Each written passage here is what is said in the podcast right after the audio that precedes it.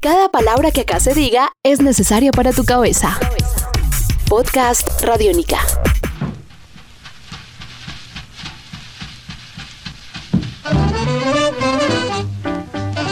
Podcast Radiónica. Bienvenidos a esta nueva serie de podcasts llamados La Periferia, pequeñas historias de la contracultura.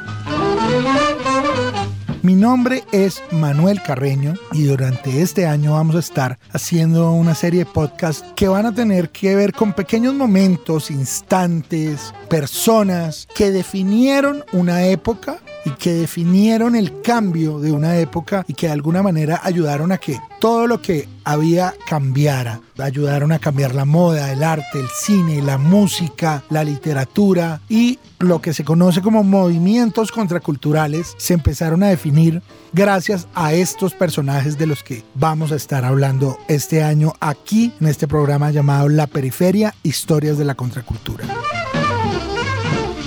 Vamos a ir más o menos en orden cronológico, vamos a irles contando historias, pero vamos a arrancar más o menos en el momento en donde todo empezó a cambiar, aunque sea en los Estados Unidos.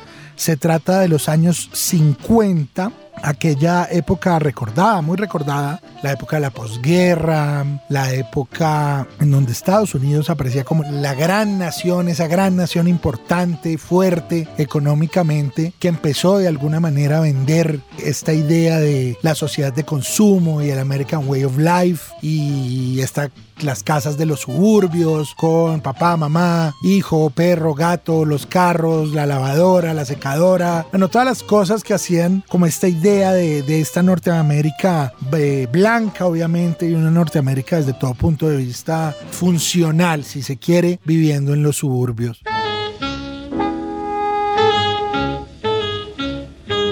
Los años 50 van a ser fundamentales para que empecemos a ver los primeros grandes movimientos contraculturales de Estados Unidos y hoy vamos a arrancar hablando de un movimiento literario que fue sin duda el papá de todo lo que vendría después de muchos movimientos literarios y un movimiento que fue fundamental para que después apareciera el rock and roll, para que después aparecieran las artes plásticas de la época, bueno, muchas cosas, pero todo empezó con un movimiento conocido como el movimiento beat o simplemente la generación beat. The Beat Generation, cuando se habla de The Beat Generation, básicamente se hace eh, alusión a varios autores, eh, tuvo varios eh, protagonistas, pero sobre todo se recuerda básicamente a tres, que son como el faro de aquella generación. El señor Allen Ginsberg, el señor William Burroughs y tal vez el que en su momento con su obra tuvo mayor repercusión, el señor Jack Kerouac. Podcast Radiónica. Well, a lot of people have asked me why did I write that book or any book. All the stories I wrote were true because I believed in what I saw. I was traveling west one time at the junction of the state line of Colorado. It's arid western one. Estos tres escritores, junto con otros eh, autores como Herbert Hunke y Lucien Carr, se conocieron cuando todos tuvieron la oportunidad de estudiar literatura en la Universidad de Columbia, donde todos entraron a estudiar en esa universidad a finales de los años 40. Y a medida que se empezaron a conocer, se dieron cuenta que, que tenían varias cosas en común en cuanto a que estaban en contra de todo este American Way of Life, esta idea de una Norteamérica perfecta, de una Norteamérica de la posguerra, en donde no había ningún problema, como de que este mundo perfecto, como que ese mundo de mentiras que les estaban tratando de vender, ellos no, no estaban de acuerdo con ellos. Ninguno de los tres terminó la carrera de, de literatura en la Universidad de Columbia y siguieron sus carreras en distintos lugares. Varios de ellos incluso vivieron después en Nueva York, en el famoso barrio de Greenwich Village. También incluso alcanzaron a estar en San Francisco. Pero básicamente se les recuerda por varias de sus obras, pero cada uno de ellos tuvo un libro que fue muy importante.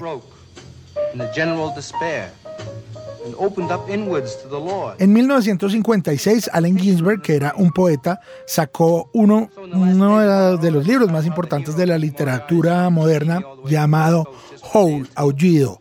Aullido es una serie de poemas. Eh, Allen Ginsberg era, por encima de todo, un poeta que hablaba de alguna manera y que hacía, si se quiere, una gran crítica a la sociedad de ese momento y desde lo que él estaba mirando y sobre todo hablaba de la obscenidad y hacía toda una alusión a la obscenidad, un libro muy importante de alguien que después sería un protagonista fundamental del movimiento hippie, ya que Allen Ginsberg eh, después fue muy cercano a gente como Timothy Leary. Después, en 1957 salió el que muchos consideran el más importante de estos libros, el de Jack Kerouac llamado On the Road. Jack Kerouac era un personaje muy particular, que incluso estuvo cerca de, ser marino y decidió irse por todo Estados Unidos y conocer la Estados Unidos rural que no mostraba ni en las películas ni en la radio. Y ahí tuvo la oportunidad de conocer a distintos eh, géneros musicales, también de experimentar con drogas y Además, lo escribió en un papel higiénico, en un rollo de papel higiénico, todo el libro, y lo que era un diario de viaje mostrando la Norteamérica que no mostran en ningún lado, la Norteamérica periférica, como dice el nombre de nuestro podcast, terminó siendo On the Road de Jack Kerouac, un libro que hoy en día, si ustedes lo quieren leer para entender el jazz, para entender las distintas razas, la música negra, las drogas, todo, sigue siendo un libro increíble. Y el último, tal vez importante libro de la generación Beat sea Naked Lunch de William Burroughs. Burroughs sea tal vez de los tres de los que estamos hablando ahora, el que tal vez eh, eh, tuvo mayor tema con las drogas. Era un hombre que desde muy joven fue adicto a la heroína y mucho de este libro, igual que otro que escribió llamado Junkie, pues hablaba un poco de lo que pasaba en esa época. William Burroughs terminó siendo un símbolo de la contracultura también, mostrando como de alguna manera el lado oculto de lo que era Estados Unidos y sobre todo sus experiencias con la adicción a las drogas que incluía absolutamente todo. Eran unos libros que en ese momento, en una Norteamérica muy obscena, eran difíciles de alguna manera de, de publicar y de controlar.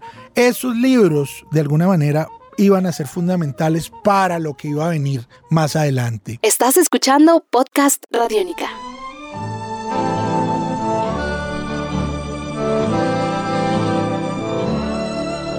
La música que hemos estado escuchando en este podcast es música que hace parte del libro de Jack Kerouac On the Road, canciones de jazz que fueron un poco su banda sonora. Y aunque esto no le alcanzó a tocar el rock and roll, que aparecería solo un par de años después, sin duda fue una de sus grandes, grandes inspiraciones. Entonces hoy yo quería hablarles sobre la generación Beat, la Beat Generation, William Burroughs, Jack Kerouac y Allen Ginsberg porque me parece que era la mejor forma de empezar a hablar acerca de lo que va a ser este año nuestro podcast, La Periferia, historias de la contracultura que ayudaron a cambiar el mundo. Si ustedes están interesados en que contemos historias de la periferia desde donde quieran, no es sino que me escriban arroba popcultura y yo con mucho gusto estaré atento de resolverles sus dudas. Por ahora los dejamos aquí y ya nos volveremos a escuchar aquí en la periferia, historias de la contracultura. Un abrazo para todos, chao.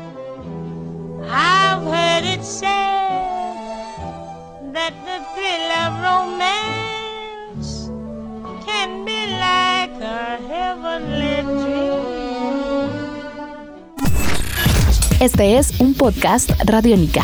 Descárgalo en radiónica.rocks. Podcast Radiónica.